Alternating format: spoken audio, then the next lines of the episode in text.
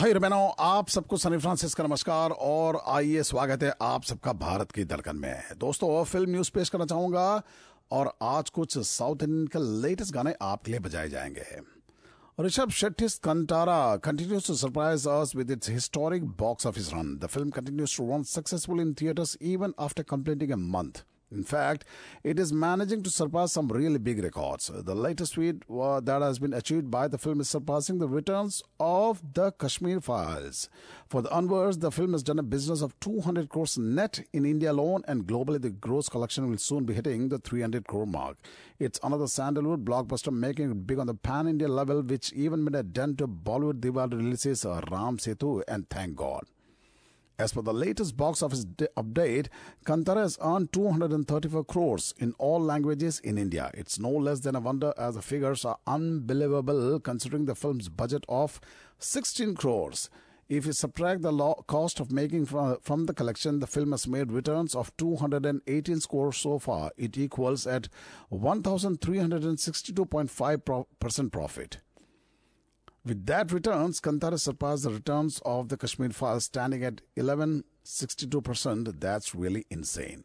Meanwhile, actor director Rishabh Shetty recently sought blessings at the iconic Siddhivinayak temple in the Prabhadevi area of Mumbai after the super success of Kantara.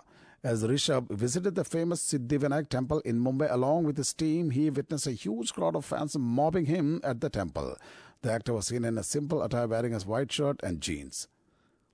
Ranbir Kapoor, even after being a star kid, has proved his worth as an actor throughout his career. And being a son of Rishi Kapoor and Neetu Kapoor, he is now Alia Bhatt's husband and is currently preparing to step into a new journey that is parenthood. However, apart from his personal life, he is quite successful actor. However, did you know he has a no remake policy even for his late father's films? Ranbir is now basking in the glory of his recent film Brahmastra's massive success where he played the male lead Shiva's role. Now the actor is gearing up for his next projects including Brahmastra 2, Animal with Rashmika, Mandanna and Luv Ranjan's untitled film with Shraddha Kapoor. Ranbir has a few film policies that he follows by, and one is that he is not okay to do multi-star films and only solo hero movies. He had even turned down a movie to Karan Johar. However, there's another policy that he abides by, and that is of not doing remake movies. A close source to the actor revealed Ranbir Kapoor fell out with his childhood friend Siddharth Anand after rejecting Bang Bang, which was a remake of Tom Cruise's action film Knight and Day. It later went to Hrithik Roshan. The source further added, even after the miserable box office performance of the film together Anjana Anjani, Ranbir was ready to work with Siddharth Anand again. However, Ranbir was dead doing against a remake, and that too of a flop Hollywood film. Ranbir Kapoor is a dead serious of not doing a remake even if it is his late father Rishi Kapoor's film. Long ago, before Brahmastra could even happen, Ayan Mukherjee shared an idea of doing a remake of his dad's film Khel Khel Me with Ranbir and Katrina Kaif. But Ranbir had immediately shot it down. He wouldn't do any remake films, especially his father says, as he, he doesn't want to people to compare them. That's a nice idea actually. दोस्तों FM खोकलो आप सुन रहे भारत की दर्कन Sunny Francis is your host और अगले news की ओर चलते हैं। This is about Kriti Sanon who is currently on a promotional spree for upcoming film Bhediya which is headline by Varun Dhawan couple of days back the makers of the film drop the official trailer the film which was held by one and all Kriti along with B D has been going place the upcoming film promotion way they are speaking about anything and everything In one of the recent interviews, the actress and her mother Geeta Sanon split the beans on rejecting Karan Johar's love stories. During the latest interview, Kriti Sanon's mother Geeta Sanon revealed why she didn't her let her do love stories. The Mimi actress revealed on Karan Johar's chat show Coffee with Karan 7 that she was the first offered Kiara Advani's role in Lust Stories, but since her mother asked her to reject it, it later went on to the Shershaah actress.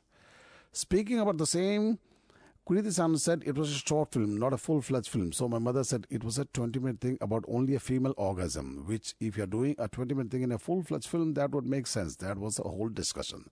So I felt maybe I shouldn't.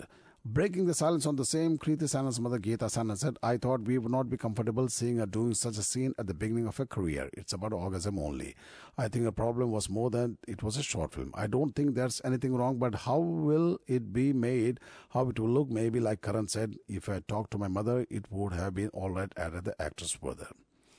During an appearance on Coffee with Karan 7, Kriti Sanon was heard saying, My mom said no to your role because she was not comfortable with the nature of the script, given the focus of it was only on sensual scenes. That is why she said better not to do it. I come from a middle class family, and for them, controversial themes like this can be little shocking, but I don't always ask my mother, she added further. On the work front, Kriti Sanon has an interesting lineup of projects including Bhediya, Ganapath, Adipurush and Shehzada. While Bhediya is slated to release soon, the release date of Adipurush has been postponed to next year. दोस्तों आइए अगले news कर चलते हैं this is about Akshay Kumar who had a very bad year of 2022 there was a lot of hype around the Diwali releases Akshay Kumar's Ram Setu and Ajay Devgan's Thank God. Within exhibition and distribution circles in the Hindi film industry, both films were expected to bring in cheer due to the festive season attracting audiences all over again. After all, last Diwali Akshay's Suryavanshi had opened theaters while Ajay's Tanhaji, the Unsung Warrior, was the last biggie of 2020 before theaters closed down due to COVID. Plus, thank God at Siddharth Malhotra returning after Shershaah.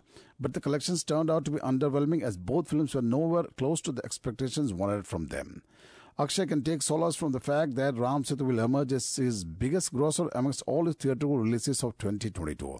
While he was seen in the OTT release, Katputli theoretically he released Bachchan Pandey, Samrat Prithviraj and Raksha Bandhan with uh, Samrat Prithviraj netting rupees 68.5 crore at the box office. The manner in which Ram Setu is going, it will comfortably pass that number as it already stands at rupees 56.70 crore. Thank God was unfortunately proven to be a non-starter. It did have an opening of rupees 8 to 10 crore.